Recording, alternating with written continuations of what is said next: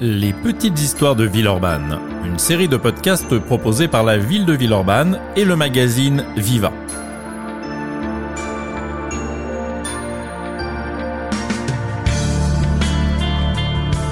On les appelait régents d'école, précepteurs de jeunesse ou tout simplement instituteurs. Ils ont été au XVIIIe siècle les premiers à ouvrir des classes à Villeurbanne. C'est à leur rencontre que nous vous entraînons aujourd'hui.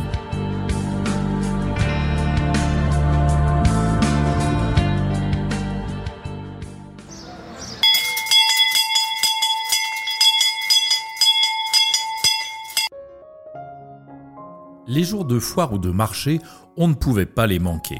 Ils détonnaient dans la foule des clients ou des marchands par leurs drôles de chapeaux, ornés de plumes signalant leur métier.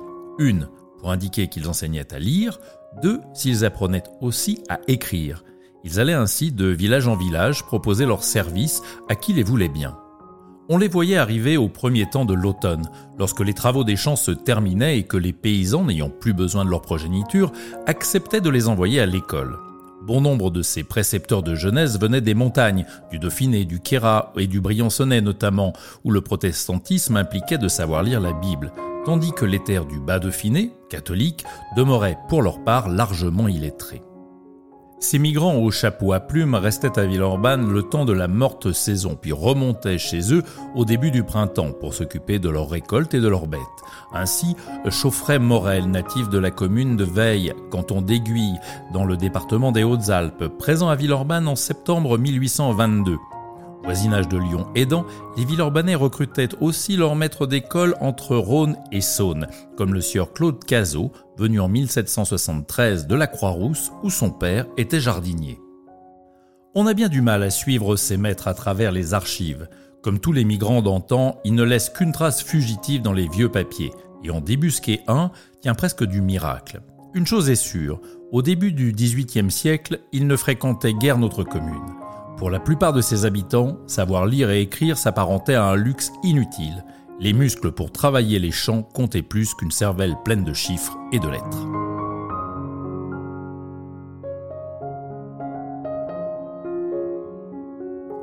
Résultat, entre 1710 et 1720, seuls 8% des Villeurbanais s'avérèrent capables de signer leur acte de mariage, et 92% sont donc analphabètes. La situation change dans la seconde moitié du siècle des Lumières. Les Français se prennent de passion pour les arts, la littérature, les sciences et la connaissance en général, tandis que le développement économique du pays rend nécessaire l'instruction du plus grand nombre. À Villeurbanne, où le commerce avec Lyon se développe fortement, l'illettrisme devient un handicap. On réclame alors à corps et à cri des précepteurs de jeunesse. Claude Chazot, le fils du jardinier de la Croix-Rousse, est rejoint en 1780 par maître Jacques Perrard et Jean-Claude Burel, puis par Philibert Gervais en 1798, et encore par Étienne Chermette et Jean-Marie Juge en 1808 et 1809. Certaines années, notamment en 1780 et 1781, on compte jusqu'à trois enseignants présents en même temps au village. Perrard et Burel ne font que de brefs passages, mais leurs collègues s'installent plus durablement et fondent des écoles dignes de ce nom. La classe se tient pratiquement toujours dans une pièce de la maison du maître, où les gosses s'entassent jusqu'à 30 ou 40 à la fois. Claude Cazot, lui, euh, qui fut instituteur de 1773 jusqu'à sa mort en 1827, officie dans une dépendance du presbytère juste à côté de l'église de Cusset.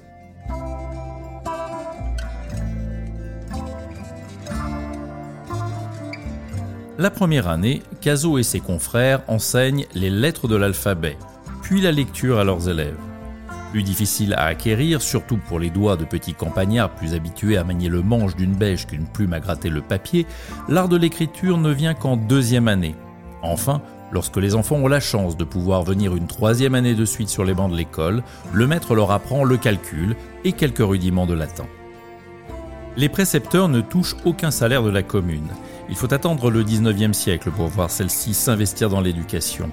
Ils gagnent leur pain en faisant payer chaque année aux parents une taxe d'écolage équivalente à quelques jours de salaire par enfant.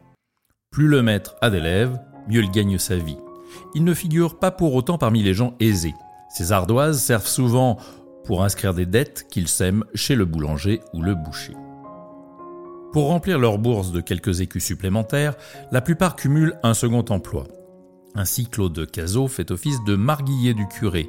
Moyennant la gratuité de son logement au presbytère, il sonne les cloches de l'église, s'occupe de son entretien, gère les biens de la paroisse et aide à préparer les messes.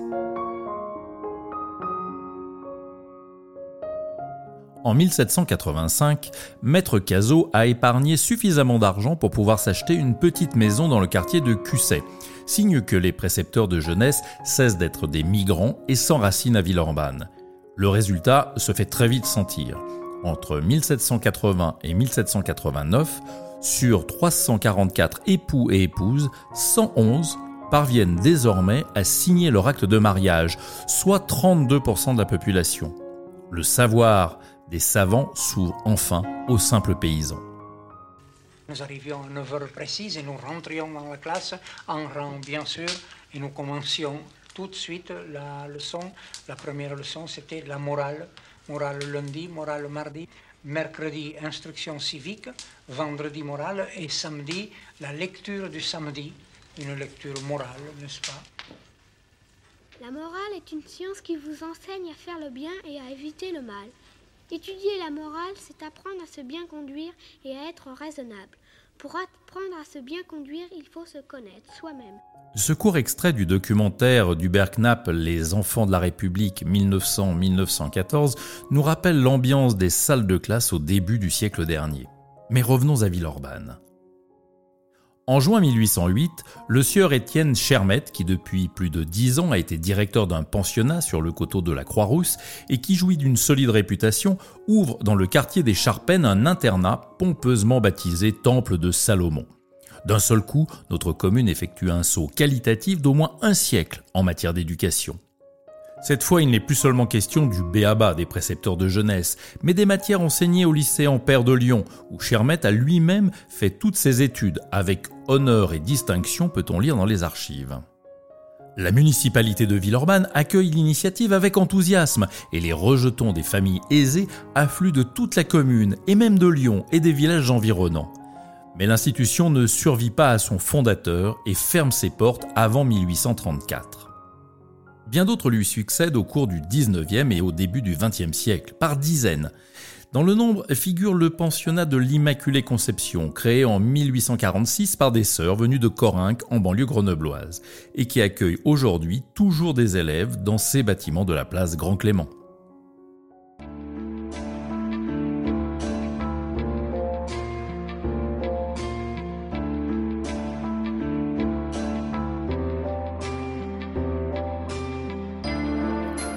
Ce podcast a été réalisé à partir du texte de l'historien Alain Belmont, texte paru dans le numéro de mars 2023 du magazine Viva.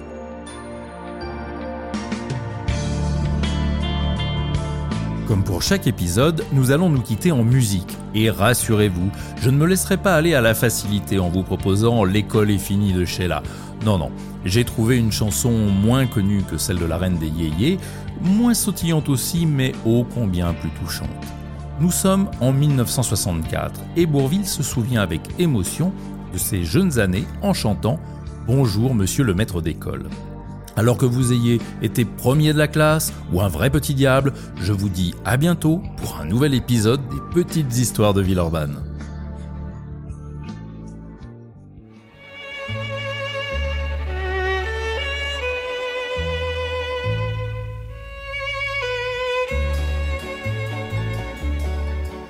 Monsieur le maître d'école, vous souvenez-vous encore de moi? D'un petit garçon qui fut, je crois, pas toujours sage. D'un petit garçon qui a bien grandi et qui maintenant souvent se dit C'était le bel âge, monsieur le maître d'école moi je me souviens encore de vous. Joujou, genou, caillou, bijou. Et toute la gamme. Géographie, récitation. Histoire de France et rédaction. Oh, quel programme! malgré le temps qui s'envole, il n'en est pas moins vrai que les souvenirs d'école ne s'oublient jamais. Monsieur le maître d'école.